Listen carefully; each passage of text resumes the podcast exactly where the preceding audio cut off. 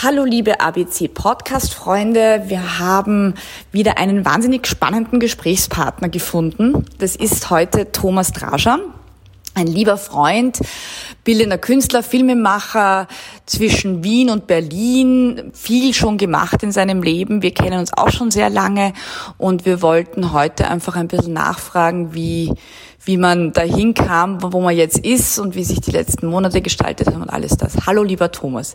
Willkommen, willkommen. Hallo, liebe alles Anna. Alles gut. Rücke näher, aber alles gut. Ja, ja, genau, Ja. wir hören dich gut. Super. Lieber Thomas, ähm, wo fängt man an? Wo, wenn du jetzt sozusagen jemanden, der nichts von deiner Arbeit kennt bisher, ähm, wo würdest du ansetzen? Wie wurdest du Künstler? Was war oder welche Rolle spielt die Kunst? Ist es die Kunst allein?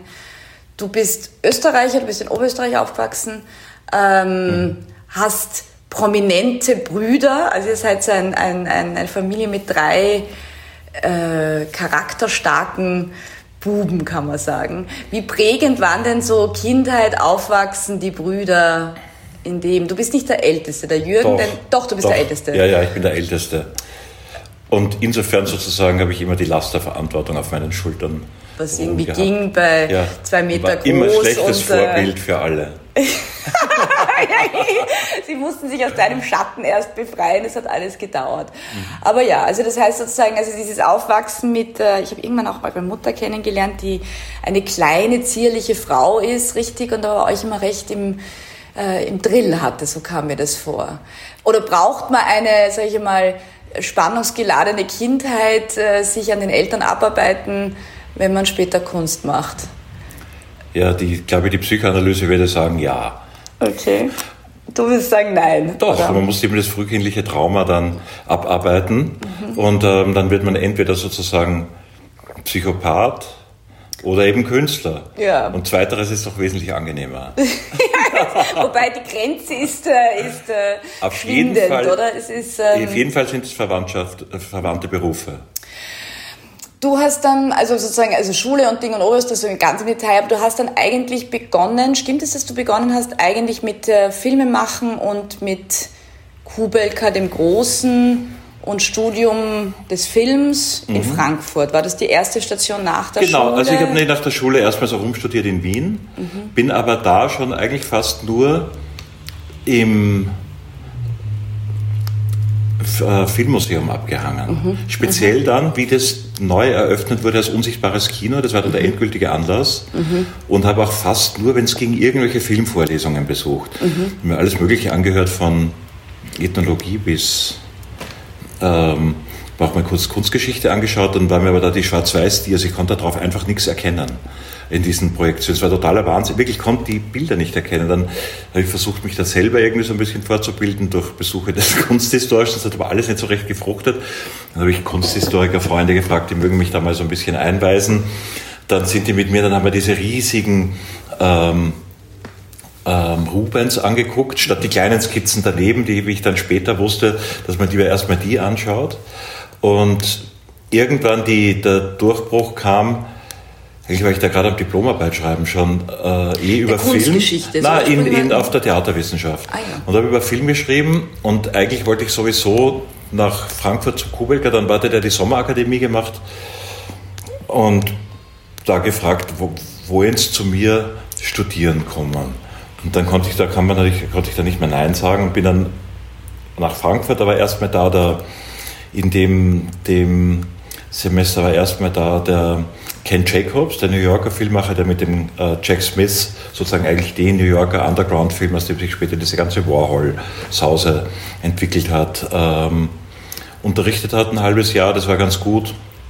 Und ähm, so kam ich dann eben nach Frankfurt, so 91, 92 irgendwie.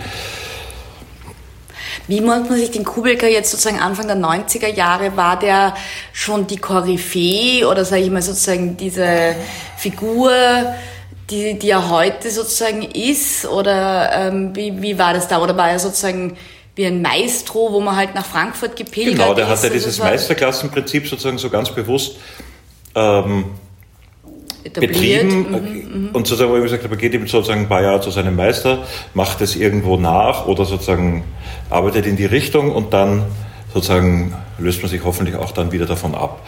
Und das, das fand ich eigentlich zu dem Zeitpunkt total gut, weil ich wollte eigentlich, mir war diese Idee, die er in diesem, einerseits in der Restaurierung von meinem Lieblingsfilm äh, von ähm, Semja, nicht Semja Erde, sondern vom Zigavertov, den, den Tonfilm, den langen.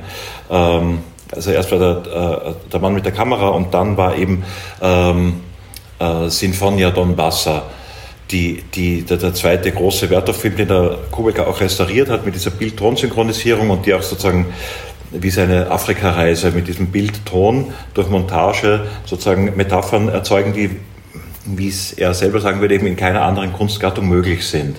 Mit so einer ganz präzisen Ineinandergreifen und, und von, von Bild und Ton und von Abfolgen von Bildern und Tönen. Und das erschien mir als eben am spannendsten, interessantesten, weitreichendsten, dann am unerforschtesten gab es ja nur ein paar Filme, die das Prinzip auch wirklich ausgereizt haben. Und da dachte ich mir, also mit diesem Material, mit der Sprache und mit dem äh, Medium möchte ich auch was machen. Das hat mich einfach sozusagen magnetisch hingezogen, schon die ganze Zeit, eben wie gesagt, durch diese Jahre im Filmmuseum vorher in Wien. Und ähm, habe das dann sozusagen eben dann dort auch gemacht, ein paar Jährchen am Schneidertisch gesessen und ein Filmschnipsel zusammengepickt. Stimmt, ich kann mich ja, erinnern, genau. irgendwie, das war eine, mhm. das war eine, eine, also einerseits war das ja ein handwerkliches Können geradezu mhm. und es war ja ein akribisches, akribisches, also Kader für Kader. Genau. Ähm, also ich bin einmal neben dir am Schneidetisch gesessen und ich meine, es war wahnsinnig amüsant, weil sozusagen dieses, also wenn du jetzt deine frühen Filme da umreißt, mhm. die hatten ja unglaublich viel Comic oder das war ja sehr subversiv und sehr, aber was waren so die Themen, die dich dann so gereizt haben? Jetzt eben das, Draschan Anfang 20, Kubecker, Genau, das war ja dann schon, das war ja dann die, der richtige Höhepunkt kam dann ja praktisch Ende 20, ja. wo ich es dann auch konnte, weil es gab ja Mitstudenten, die, die haben das aus dem Ärmel geschüttelt, die waren total talentiert, ähm, wähnte ich mich ja auch, aber habe gemerkt, mir fällt es am schwersten eigentlich, genau das, was, mir, was ich eigentlich am meisten möchte und bin dann erst so gegen Ende gut geworden, Zumal ich aber auch selber dann einen Schneidetisch gebraucht. Das hat einfach nicht von der Zeit gereicht für die Art, dass man dann nur in die Schule kommt und dort am Schneidetisch arbeitet. Ich habe den wirklich gebraucht, dass man in der Früh aufsteht und bis am Abend da sitzt oder umgekehrt am Abend aufsteht und bis in der Früh da sitzt, je nachdem. Und ähm, dass, dass man sozusagen mal wirklich über ein Jahr im Fluss ist und wirklich nur an einer Sache arbeitet. Und das heißt, die, die, der kleinste Baustein, sozusagen das Einzelbild, das sind ja Begriffe, die sind jetzt ja aus dem, aus dem Sprachgebrauch damals schon nicht sehr gebräuchlich und jetzt ganz verschwunden, dass man immer nannte das Kader, weil ja sozusagen Bild ist ein Foto nach, ein Film ist ein Foto nach dem anderen. Und das hat man wunderbar vor sich und sieht da auch, aha, ja, da ist sozusagen, ähm, ein, ein, ein grafische, eine, eine Fläche, die sozusagen grafisch unterteilt ist, in eine gewisse Farbe hat, dass man auch schon mit dem freien Auge sieht, vielleicht bei 16 mm nicht so gut. Ja. Und dann ist eben die kleinste Einheit ein Bild. Bei 16 mm ist auch schon schwierig auf ein Bild runterschneiden. Habe ich aber dann gemacht. Da muss man wirklich mit der Pinzette sozusagen die dann nachher wieder zusammenpicken. Und aber das heißt, wir sprechen jetzt hier von Filmen, weil jeder andere denkt sozusagen, Filme ist irgendwie sozusagen Schauspieler, Regisseur, Ding machen. Wir sprechen hier von Found Footage Material. In dem Fall Found Footage. Ich habe natürlich auch selber gedreht, aber sozusagen nie was Inszeniertes, sondern zum Beispiel eben mit, auf, auf Reisen die Kamera mitgenommen. Und da war der erste der da funktioniert hat, war einer in Neapel bei einer Nietzsche-Aktion und sozusagen mit, auch mit, mit dieser Bild-Ton-Montage. Und mich hat es immer sozusagen so ein bisschen in das, wie du sagst, in das, in das äh, lustige Genre gezogen. Also auch das hat so, so parodistische Elemente. Da steht dann der Nietzsche und ich habe ihm dann andere Worte in den Mund gelegt, wo der dann da so murmelt, mit einem Sonnenschirm, ist das eine lange Unterhosen? Oder so, also sozusagen immer so in, ins das witzige Potenzial von, den, von dieser Technik dann übernommen und ähm, später dann eben auf Found Footage umgeschwenkt, was ganz toll ist, weil bei dem Selbstgedrehten, wenn man selber schneidet, hat man ja immer diese Assoziationen, die man hatte, während man dreht.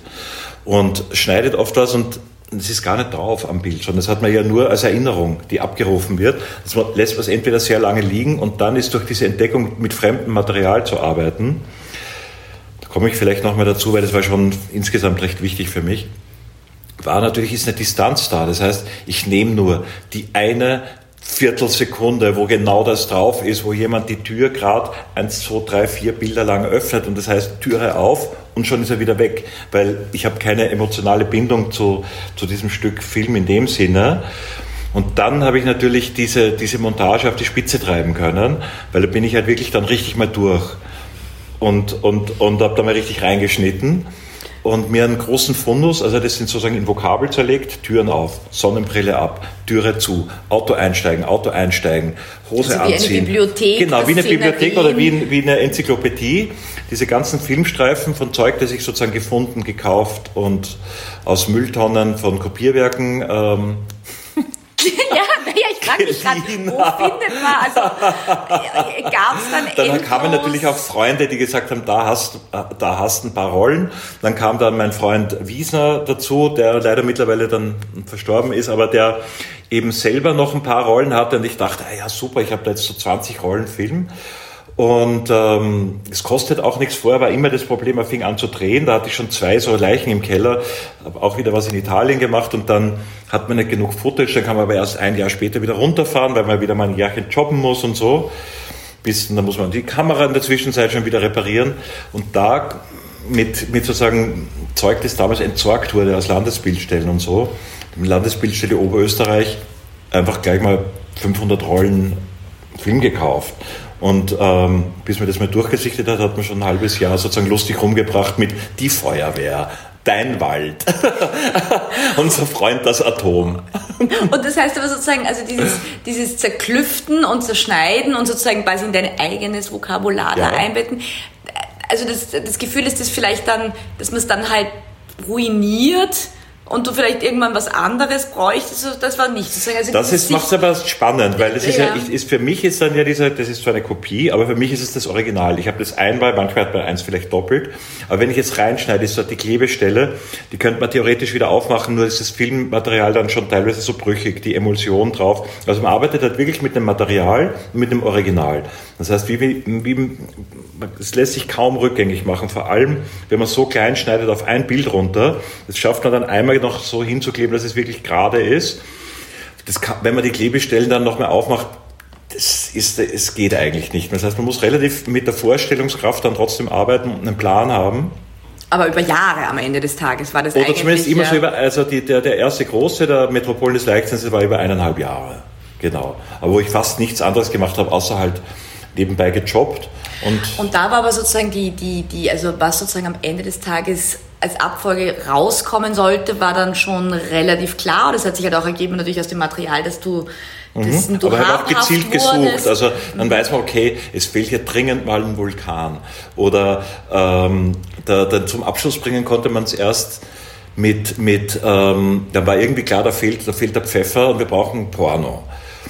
Und das war, das war auch so gleich das Ende meiner Förderwürdigkeit in Österreich, aber darüber wollen wir jetzt nicht weiter eingehen. Auf jeden Fall habe ich dann ähm, in, in, in Amerika Pornomaterial gekauft, das man ganz schwer kriegt, weil sozusagen das war eher in Kinos auf 16 mm, kaum auf, äh, auf 35, richtig Kino und kaum ein Reduction Print auf 16. Ich habe auf 16 geschnitten. Also auf einem kleineren Format. 60er, 70er, 80er das Jahre. Das waren so 60er, 70er, genau und habe dann so ein paar Rollen ersteigert und wurde dann sozusagen, hatte plötzlich die Polizei im Haus, weil ich nicht, was ich nicht wusste, du darfst ohne Lizenz nicht ähm, Pornografie importieren. Das interessiert sonst niemanden. Nur dadurch, dass es so schwere, große Filmrollen waren, haben, da hat der Zoll reingeschaut. Ich wurde dahin zitiert, da stand schon Polizei, aber völlig bizarr. Und dann denke ich mir noch, ist egal, ich kenne ja das vorne der Vorspann und sonst und die sagen, und man sieht mit freiem Auge, das eh nur schwer ein Leuchttisch und so. Und dann sagen die zu mir, machen Sie mal diese Dose auf. Dann mache ich die auf, tun Sie es mal raus. Und da war natürlich, das war, der war total abgenudelt, der Film. Und das erste, was war, war halt ein Geschlechtsorgan in so Großaufnahme, dass das selbst auf einem 16 mm großen Bild ganz klar war, es handelt sich hier um explizite Pornografie. Und dann haben die das beschlagnahmt. Da war mein Freund Wieser mit, der wie immer schwer betrunken war. Und der hat dann so den Polizisten da so reingegriffen und, naja, weil die, äh, dann nehmen sie halt die eine Rolle, aber den Rest nehmen wir jetzt mit. Und dann haben wir uns den Team wieder weggenommen. Das war so, okay.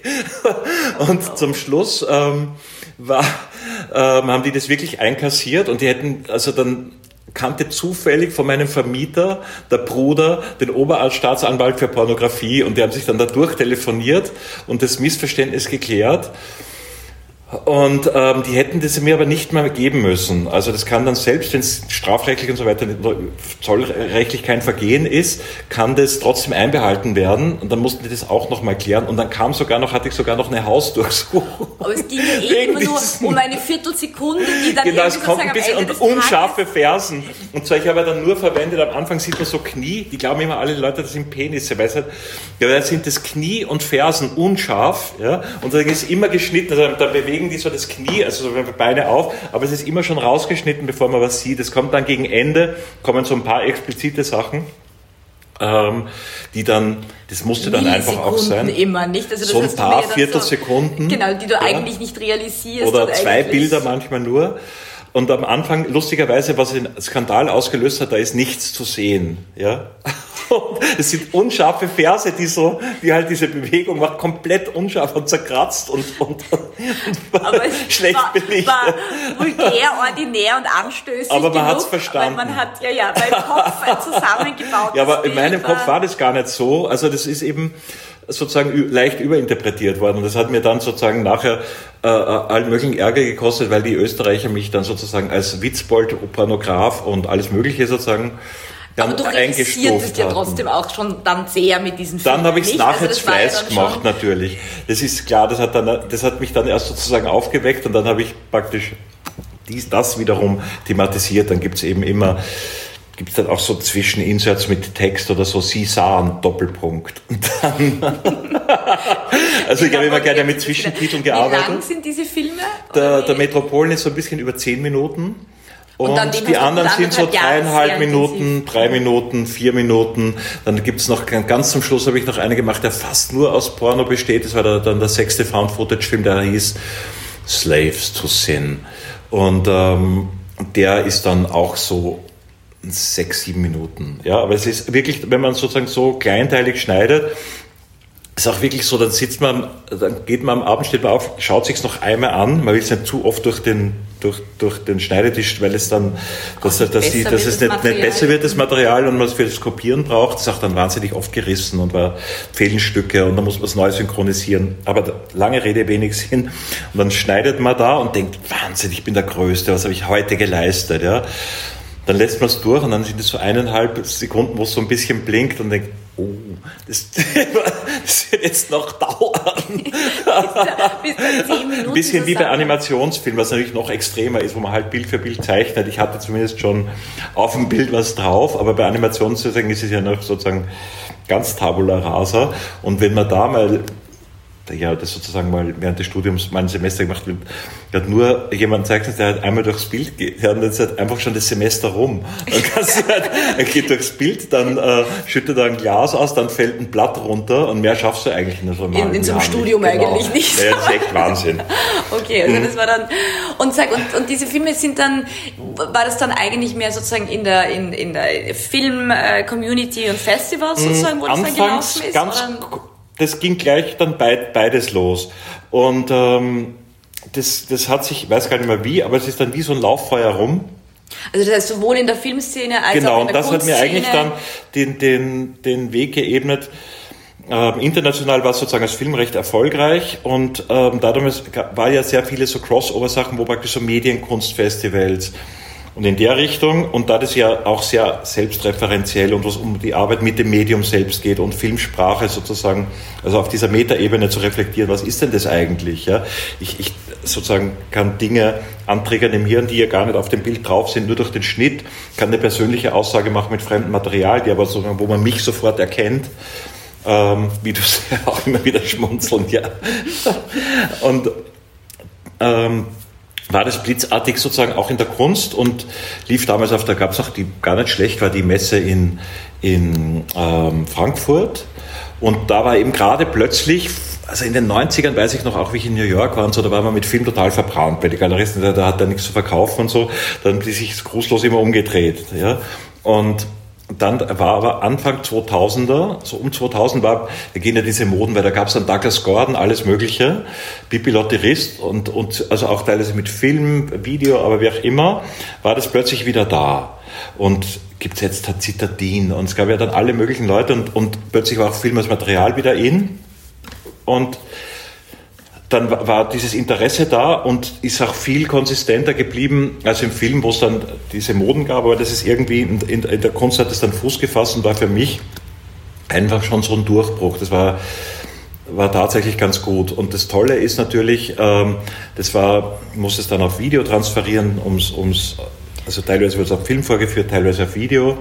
Aber eben, dass man es auch konserviert. Man konnte es jetzt dann nach Amerika schicken, ba, ba, ba, und konnte es wie eine Explosion, ist es dann sozusagen um den Planeten und das... Ähm, konnte konserviert werden eigentlich, weil sozusagen diese, diese, das war ja, wie du sagst, das war ja... So, so naja, es wird dann, wird dann also mit dem sogenannten Video Internegativen, hat man erstmal negativ, dann macht man noch einen Bildton negativ, dann macht man eine kombinierte Vorführkopie, davon macht man dann eine Videokopie, da hast du mir mal, da habe ich mal welche vom Kopierwerk abgeholt, wie wir schwimmen waren, wo der nette Schauspielkollege äh, mich schnell in die Stadt rein, wie wieder 100 VHS-Tapes damals kamen für Festivals. Okay, okay. okay, Das war lustig. Genau, waren ja. wir in, in Bad Fischau schwimmen VHS und auf einmal kam ein Anruf von, von FedEx, äh, meine Videokopien sind da. Dann musste ich schnell zurück und dann hat mich irgendein ja, Bekannter ja, von dir da reingeheizt aus Bad Fischau. Ja, Film, so war genau. das früher, ihr jungen, und ihr jungen äh, Menschen. Genau, aber das heißt, ich hatte dann plötzlich ein Medium, das, das, das, das, das man vervielfältigen konnte und wo man halt sehr schnell eine, eine große, so wie jetzt mit dem Internet, das war ja alles so, an der, da gab es natürlich logischerweise Internet, ich habe auch viele von den Rohmaterialien über das Internet besorgt, aber das eigentliche Ding war, dass man halt VHS-Kassetten und dann später DVDs rumschicken konnte und man relativ schnell sozusagen so eine weltweite Bekanntheit und dann war ich plötzlich Art Basel Miami kuratiertes Programm mit, mit Douglas Gordon und Ding und hatte plötzlich sozusagen ganz anders, vorher war man der Underground-Filmmacher und was macht der da und ähm, es was, waren aber immer noch Was machen Sie, wovon leben Sie, war dann immer gleich mal die erste Frage. Ja? Und ähm, dann konnte man sich entspannt zurücklehnen. Es hat natürlich in Wirklichkeit auch nur alles Geld gekostet, aber es sah schon mal nach was es aus. Es sah schon mal echt nach was aus. Und dann war auch relativ schnell die Galerie da, also die ähm, äh, eben der Lothar Albrecht, der von Foto kam und der da Interesse hatte sozusagen in andere Richtungen, die wohl verwandt sind, aber eben mit Film, Video und sozusagen mal out zu branchen und, und sozusagen sein Portfolio zu erweitern. Und da war ich praktisch der Erste, der dann da so an Bord kam. Trotzdem blieb es oder war es in der Zeit einfach schon noch schwierig, irgendwie sozusagen, also Video sozusagen als Teil des Kunstmarkts war jetzt noch nicht vergleichbar mit, jetzt sage ich mal, heute offensichtlich. Naja, für Einzelfiguren wie jetzt den, den Douglas Gordon oder so, oder, oder auch dann den, so, ja. ähm, von dem hört man jetzt gar nicht mehr so viel, Grandmaster vor, ähm, der, Stimmt. Ähm, ja? Ja, ja, ja, ja, also, ja. ja, ja. Ähm, mhm alle wieder nicht drauf. Genau. Aber ja, ja, stimmt, das war, also, that was big. Ja, ja, das war dann auch so aus der Kunst sozusagen ins Kino wechseln. War echt da gerade eine gute Zeit. Mhm. Und ich weiß gar nicht, ob, jetzt, oder ob mir jetzt so leicht der Einstieg äh, gelingen würde, also abgesehen von der Arbeit, aber sozusagen vom, vom, vom Medium. Und dann hat man natürlich eine ungeahnte Freiheit, also in der Kunst hat man natürlich eine viel größere Freiheit als dann in diesem Filmkontext. Da musst du halt immer einen, einen laufigen Film haben, du musst halt so ein Festival, der wird dann da vorgeführt und plötzlich sozusagen konnte ich meine Collagen aus der Schublade packen und so und hatte plötzlich ganz andere ähm, Spielwiese. Ganz Optionen. andere Spielwiese und es war schon eine wahnsinnige Befreiung, mich aus diesem, ähm, habe ich gemerkt, okay, also das, äh, kann weiter Filme machen, jetzt kann ich alles machen, was ich will. Ich kann real drehen, ich kann Dinge, ich kann, kann was basteln, ich kann eine Collage machen, ich kann eine Collage auf einmal digital machen, das kam dann als nächstes dazu, ja. Und ähm, war sozusagen. Genau, der Schritt sozusagen so weg vom Film hin sozusagen ins Zweidimensionale und die Collage war dann sozusagen schon etwas, was dich dann schon, also das war dann schon ein großer Teil auch, der dich dann beschäftigt Genau, das war auch hat, wieder sozusagen mit ziemlich viel Arbeit verbunden, mal das auf die Beine zu bringen. Da habe ich, das habe ich parallel, weil ich noch Filme gemacht habe, ja auch analog gemacht, dann angefangen digital, wusste aber gar nicht so richtig warum und wie und was. Und ähm, habe erst mal zwei Jahre gebraucht, bis ich mich da wirklich, bis, bis da mein brauchbarer Druck rauskam, bis ich was gleich sah, bis ich wusste, wie scannt man das, wie bearbeitet man das in Photoshop, die vielen unterschiedlichen Materialien, Auflösungen und so. Und dann gewiss sozusagen sich irgendwie eine, eine Sprache erarbeitet hatte und, ähm, Dieser das, Sprung vom, ja. sozusagen vom äh, analog, und zwar nämlich sozusagen wirklich Kader sitzen, mhm. zusammenschreiben, ne, hin äh, zum Digitalen, zur Nachbearbeitung mit, mhm. mit sozusagen äh, Filmkost oder halt auch eben sozusagen Foto in dem Fall dann mhm. sozusagen war, mhm. war plötzlich all diese Bedingungen sozusagen es teuer war vorher etc. waren weg. Wie war, war das ein, du warst selber noch relativ jung, also von der Warte war das ein großer Schritt im Kopf und Ding oder es war einfach mal ist... Gar nicht, da bin ich sozusagen einfach so neugierig, äh, ich rieche mich da halt nur so hin, weiß gar nicht, was da wirklich dahinter steckt und, und fange es halt einfach mal so an und dann lernt man das und es ent, entwickeln sich da oft ganz andere Dinge oder sieht es während des Tuns, was da eigentlich, ähm, warum er da zu Recht angedockt hat oder so. Also was dann das, hatte einfach das Gefühl, okay, jetzt ist es mal Zeit für, für einen Computer und ich will so einen Scanner haben und das war eigentlich eher von so, so Sachen getrieben und dann war ich immer schon gern auf Flohmärkten so diese ganzen Fotos, alte Fotos gesammelt, die archiviere ich ja auch, die werden auch nicht kaputt gemacht, die werden nicht klein geschnitten. Das war auch ein Grund, das dann auch in den Computer zu machen, weil ich finde, dass zum Beispiel Amateurfotos, dass die halt ein wichtiges zeithistorisches Dokument sind.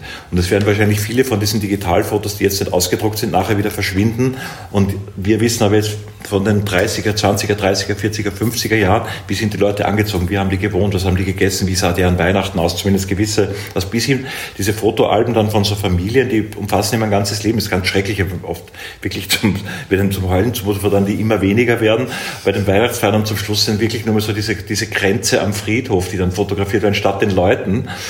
Und äh, wie schnell auch so ein Menschenleben vorbei ist. Auf jeden Fall ist es ja ein historisches Dokument, das eben sozusagen archäologisch brauchbarer ist als, als vielleicht ein digitales Medium, weil das einfach sozusagen ein Material da und das kann ich sozusagen mit freiem Auge auch in 100 Jahren noch lesen und das überlebt mal den Keller, mal den Dachboden, auch eine schlechte Lagerung.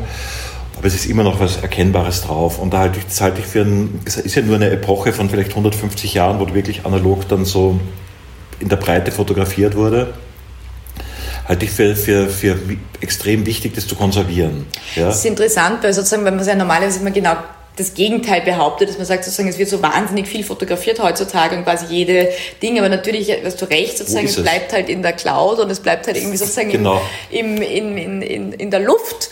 Äh, und ja, und am Ende des Tages bleibt möglicherweise aus unserer Zeit viel weniger übrig als noch aus der Zeit. Zu befürchten, genau. Ja. Also befürchten, das muss ich ja so nicht werten. ich mag halt sagen, ich habe halt so einen Hang zum Konservieren, Bewahren und Sammeln und, und ähm, Dinge sozusagen so dem Vergessen zu entreißen. Das ist einfach was, was so ein altägyptischer Gedanke, der da in mir werkt.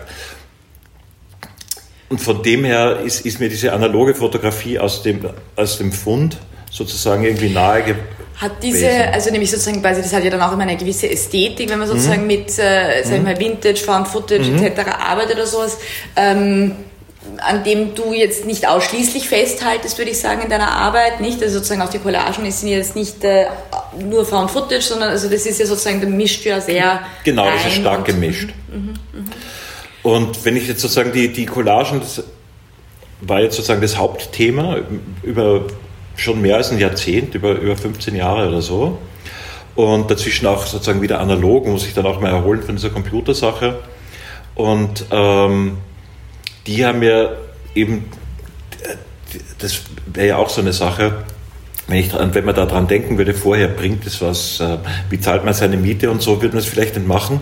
Und dann war das erstaunlicherweise, ist es wahnsinnig gut gelaufen in, in, und konnten mir damit sozusagen auch irgendwie äh, eine gewisse Freiheit so erarbeiten, dass ich eben jetzt mittlerweile zusätzlich selber, also nicht nur mit Archivmaterial, sondern dass ich jetzt eben selber wieder fotografiere, habe bislang digital fotografiert, aus denen dann eben wieder teilweise Filme gemacht, aus den Fotos, die sozusagen animiert oder Bild für Bild im Schnittprogramm aneinandergefügt, so kleine Dokumentationen über die Bottroper Kirche, äh, über den jüdischen Friedhof in der Seegasse. Äh, man kann die auch online finden. Ähm, auf Vimeo, da kann man, ich weiß nicht, wie man das dann vielleicht kommunizieren kann, aber das da bei deinem hm. Na, na klar, also das kann das man, kann man nachher drunter nachschauen, so Thomas Draschan und äh, ja. findet es dann schon, aber das ist natürlich genau. klar. Natürlich und, ähm,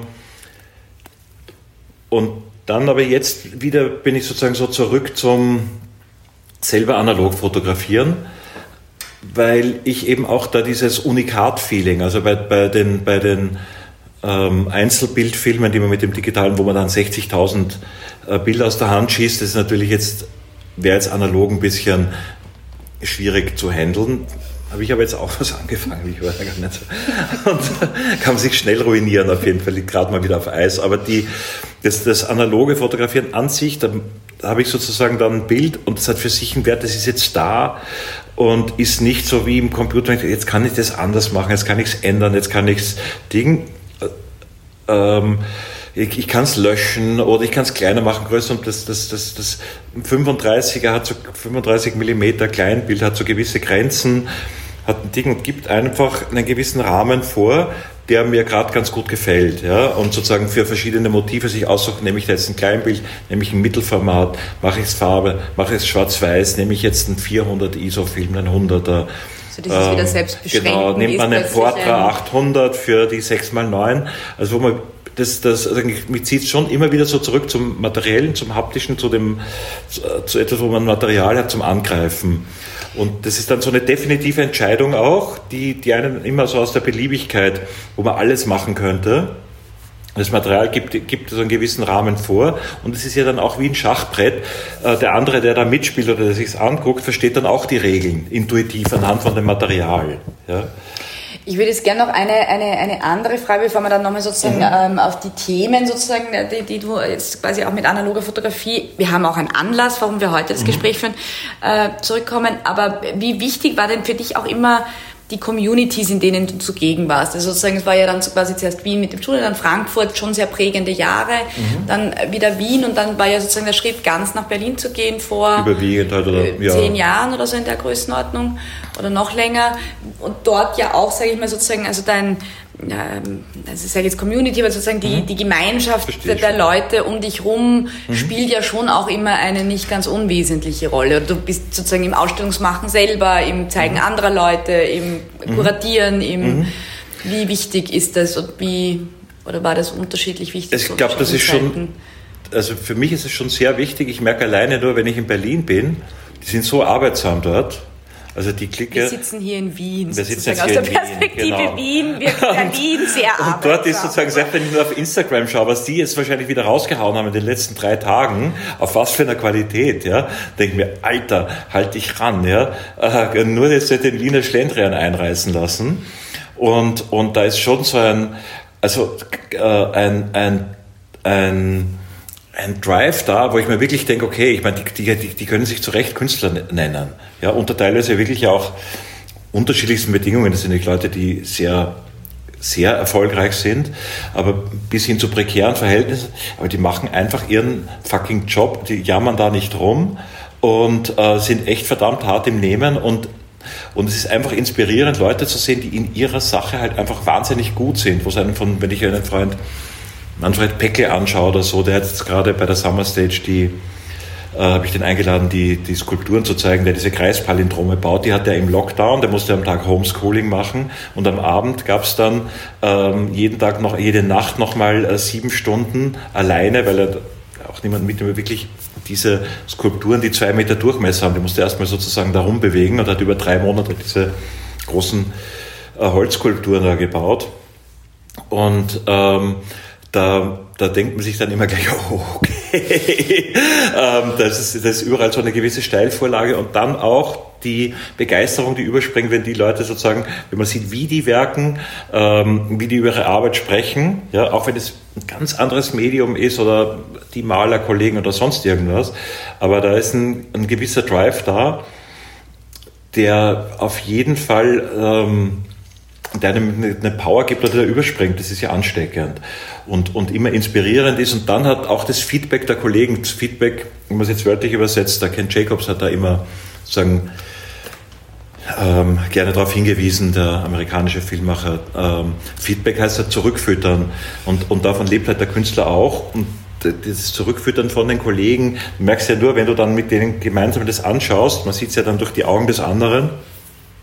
Ähm, ob das jetzt so gut war oder nicht und so. Und da eine, eine wohlwollende, aber kritische Kollegenschaft zu haben, wo, wo eine Auseinandersetzung ist und, und sich sozusagen gegenseitig so das Werk irgendwie dann auch man guckt, ja, wo kann man das weiterverfolgen oder wo die Leute dann sagen, jetzt, jetzt hat es aber mal eine gute Wendung genommen, ist für mich eigentlich, äh, gibt es so ganz solitär, die da in ihrem Keller so vor sich hinwerken, aber dieser Austausch, das ist schon ein Grund, warum ich wahnsinnig gern und viel in Berlin bin und da eben sozusagen das Standbein neben Wien habe und brauche auch. Und ähm, da entsteht viel, da entstehen viele Ausstellungen daraus, viele Einladungen, viele Kooperationen im Sinne von, nicht, dass man gemeinsam Kunst macht, aber sich gemeinsam Ausstellungsprojekte, thematische Ausstellungen überlegt, ähm, Ausstellungsreihen macht.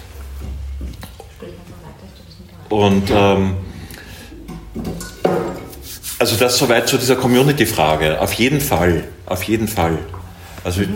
was sozusagen was anregend, genau. sozusagen diese unterschiedlichen genau. Städte, das dir dann schon sozusagen. Mhm. Auch die Fotosache ist sozusagen auch dann in Aussehen wahnsinnig viel gelernt von einer, von einer jungen Kollegin, die die da. Ähm ich wollte jetzt nochmal kurz einhaken, sozusagen, wie, ähm, nämlich, das ist natürlich auch immer die Existenz, ist ja schon auch mhm. immer eine Frage.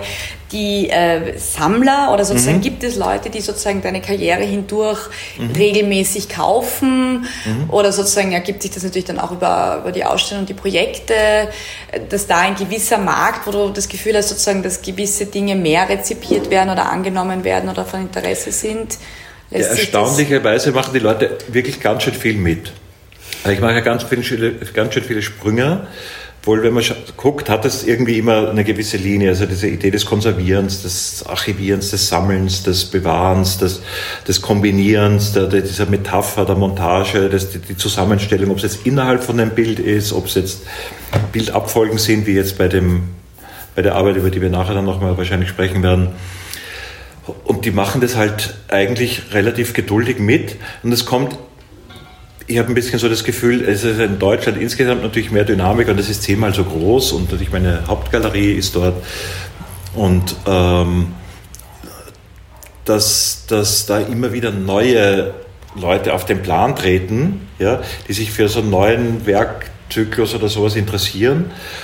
Und ähm, ich glaube, diese Konsistenz oder das, die, der Ewigkeitsgedanke ist halt eben mehr in Wien immer wieder eine Überraschung. Also ich bin dann ganz denke das habe ich jetzt wirklich zwar sehr gerne gebastelt, aber kaufen wird es niemand. Das denke ich mir dann selber noch. Ja. Und schon, also, und schon ist, ist was sozusagen, findet sich jemand und ähm, es ist wahrscheinlich auch die Statistik, es ist halt einfach Deutschland das Thema so groß und da habe ich eben auch viel mehr das Gefühl, ich werde nicht so in Wien, wird man auch sehr schnell auf eine Rolle festgelegt. Das ist der Draschan, der macht irgendwelche verrückten Found-Footage-Filme. Dann habe ich meinen letzten Found-Footage-Film gemacht, 2006, äh, ja. Und dann habe ich äh, eigentlich Architektur dokumentierende Sachen gemacht oder ähm, auch wieder strukturelle Arbeiten und so.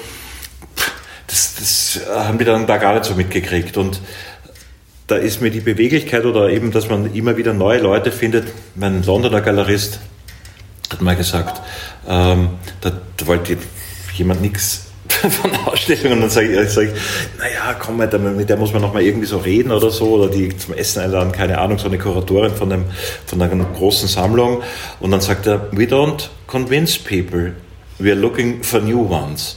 Und probier das mal in Wien. Ja. dann kommt man halt ja an und hat ja gleich wie vor 20, halt 30 also. Jahren und es sind nur weniger geworden. Ein paar sind schon weggestorben, ein paar sind schon früh vergreist. Ja. Oh, also der, der Drive da in Berlin, der ist schon ganz gut und die Kollegen sind echt wichtig.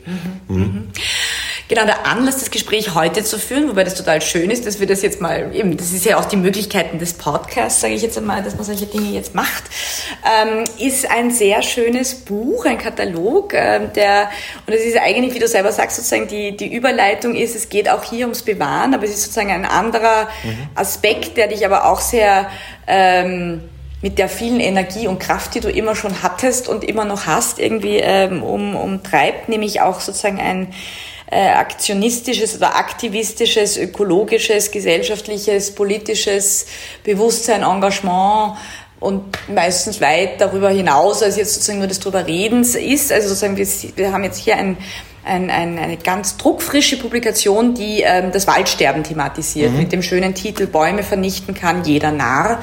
Es ist, äh, klingt nach einem echten Draschan, ist es nicht, ich will es gleich nochmal sagen, mhm. aber ähm, auch da sozusagen ist sie analog äh, schwarz-weiß fotografiert. Oder erzähl uns jetzt nochmal kurz den Werde mhm. oder das Werden mhm. sozusagen, bis es jetzt in diesen wirklich sehr schönes mhm. ähm, Buch also mündete.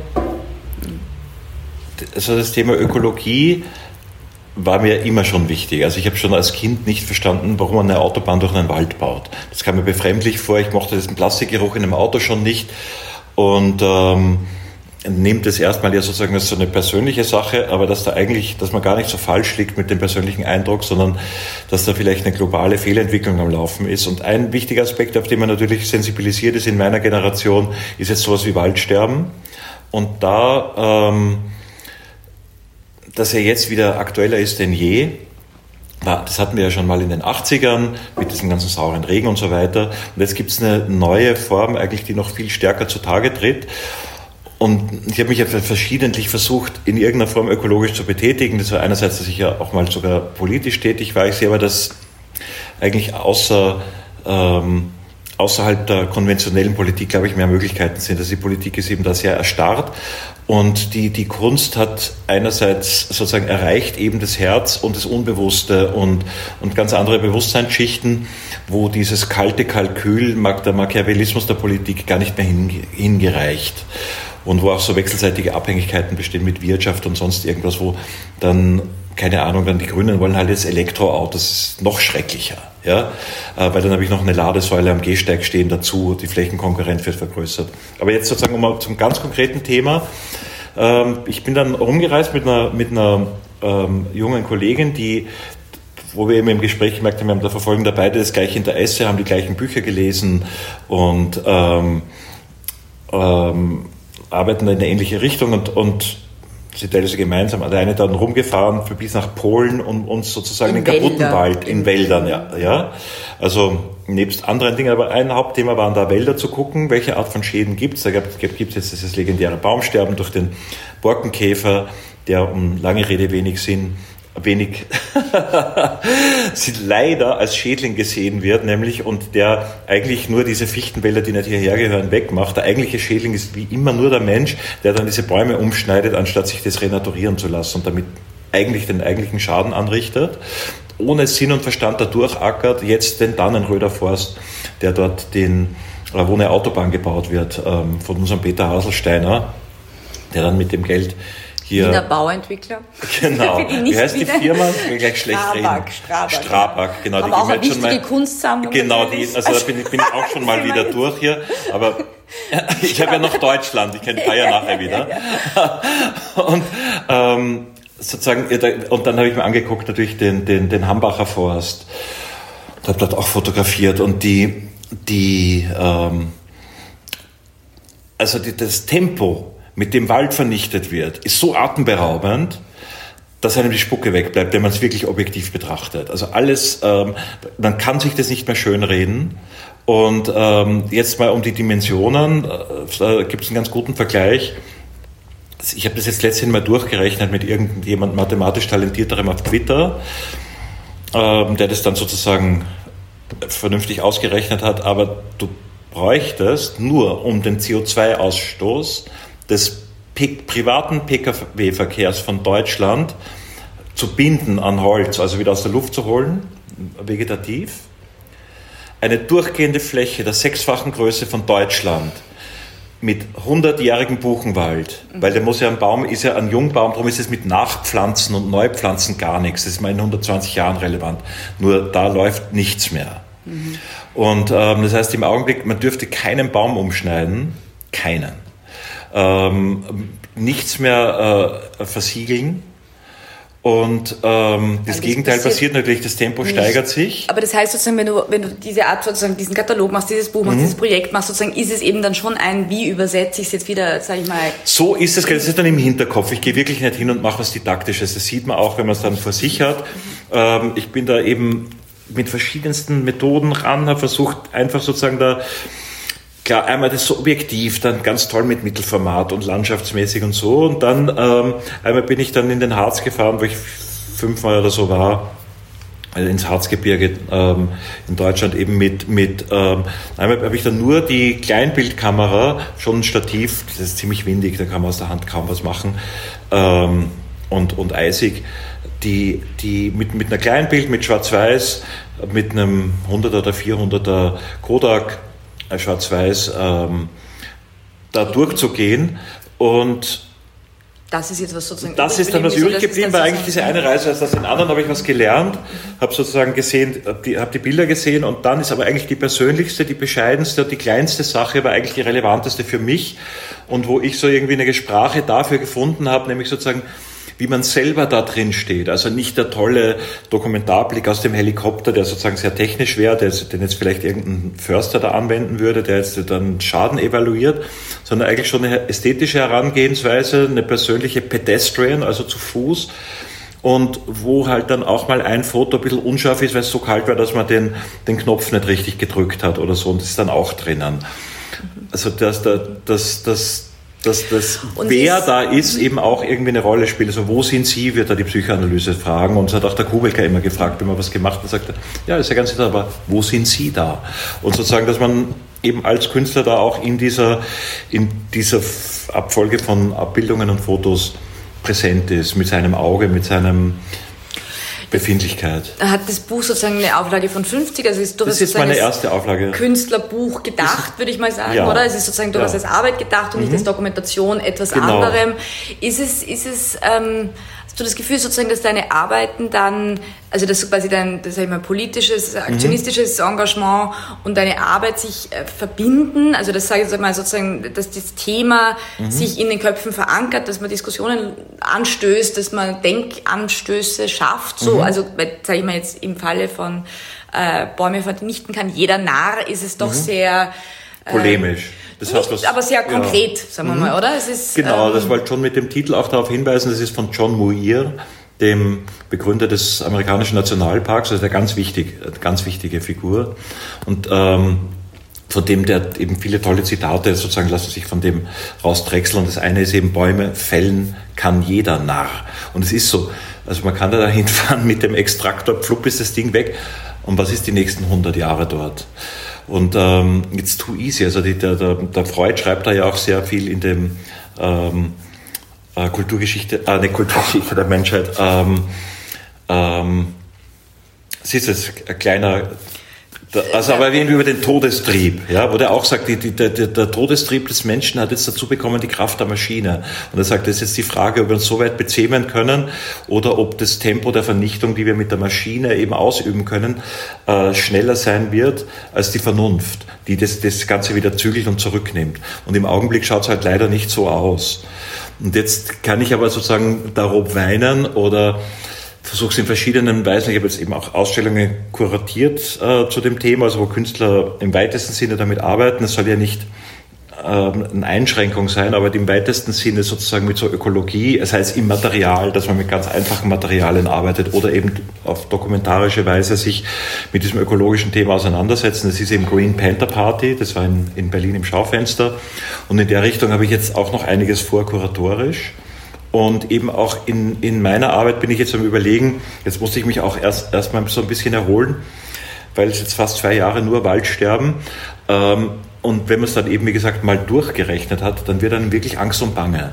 Und wenn man jetzt guckt, dass weiter, also mit, mit, in, in, in Berlin werden am Tag 5000 Quadratmeter versiegelt, ähm, ohne Rücksicht ähm, Vogelhabitate weggemacht. Ähm, also das Vogelsterben, Insektensterben, das hat ein Tempo, ähm, das, das, die, die Waldvernichtung, dass ich das Gefühl habe, das geht sich nicht mehr aus.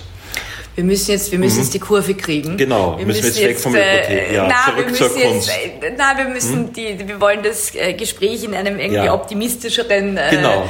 äh, Ding irgendwie die Leute entlassen, weil sozusagen, also wir sind ja, ja in der dafür sehr dankbaren äh, Zeit der verschiedenster Pandemien und Lockdowns dieser Welt. Also mhm. wir haben eh das Gefühl sozusagen, dass die Dinge, äh, ob wir wollen oder nicht, in Bewegung geraten und äh, als, als, als äh, Optimist vor dem Herrn irgendwie würde ich ja sagen, irgendwie sozusagen, ähm, ja, also ich meine, äh, möglicherweise sozusagen sind uns eh demnächst ganz andere Grenzen gesetzt. Mhm Mhm.